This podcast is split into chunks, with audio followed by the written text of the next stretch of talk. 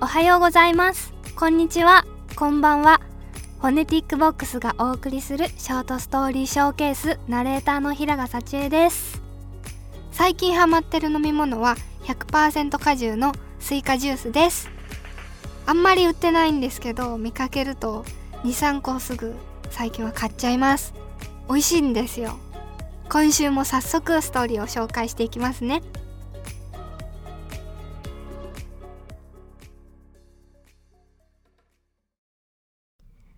投稿者京都府みやびさんからのストーリーです。何も決めずに旅行に行った話。大学最後の夏に青春18切符で京都から函館まで旅をした時の話。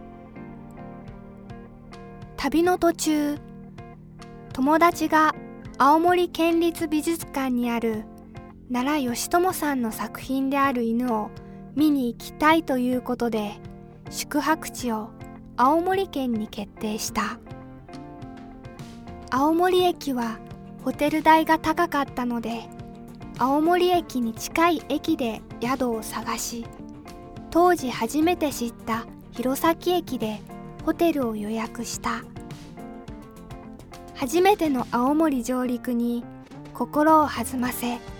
アップルパイでも買ってホテルで食べようかと散策していたところ偶然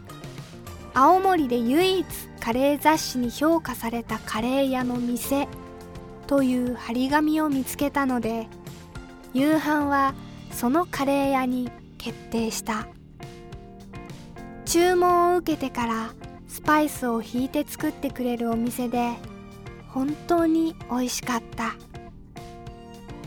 会計の時友達がレジ横にある雑誌を見て興奮しながら店長と何か喋っていた。私には2人の会話が何を話しているのか全くわからなかったけどどうやらその時友達は奈良義朝さんが昔世界のクリエイターと集まって青森で開いた A to Z という美術展のパンフレットを店長さんが持っていることに興奮していたみたいでした。そこで店長の一言。ああそこでやっていたもので。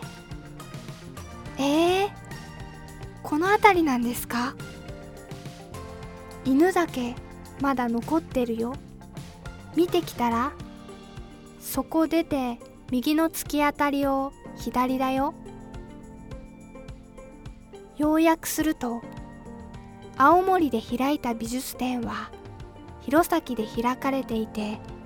何年も前の話だけど奈良義朝さんがデザインした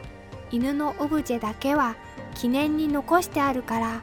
近くで見てきたらということでした。それを聞いた友達は当初青森県立美術館で見ようとしていた奈良義朝さんの犬の作品は2番目に作られていた作品でそれより前の1番目に作られた作品を思いがけず見れることになりテンションを上げていました。友達とその足で美術展跡へ。私はこういうことってあるんだなぁと思った。青森県の駅が高くて取れなかったから適当に雑誌で見つけた聞いたこともない駅にあるホテルを予約して当日たまたま張り紙に引かれて入ったカレー屋さんに入って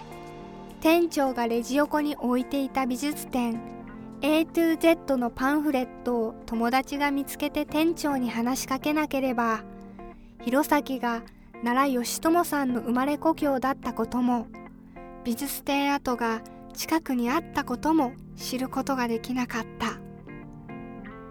あれから10年ネットで何でも調べられる時代にはなったけどいまだに私が何も決めずに旅に出ることが好きなのは決めなかったからこそ出会える縁に心を惹かれるからです。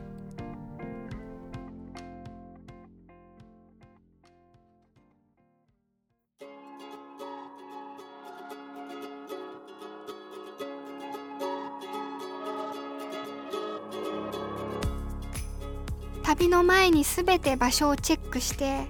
準備段取りが命みたいなタイプの人もよくいますけどそういうのとは真逆な偶然の出会いの面白さを知っているからこそみやびさんは何も決めずに旅することに惹かれるんですね。今はもうスマホでその場で何でも調べられるからもう現場行って決めるのも気軽な感じがしていいかもしれないですね。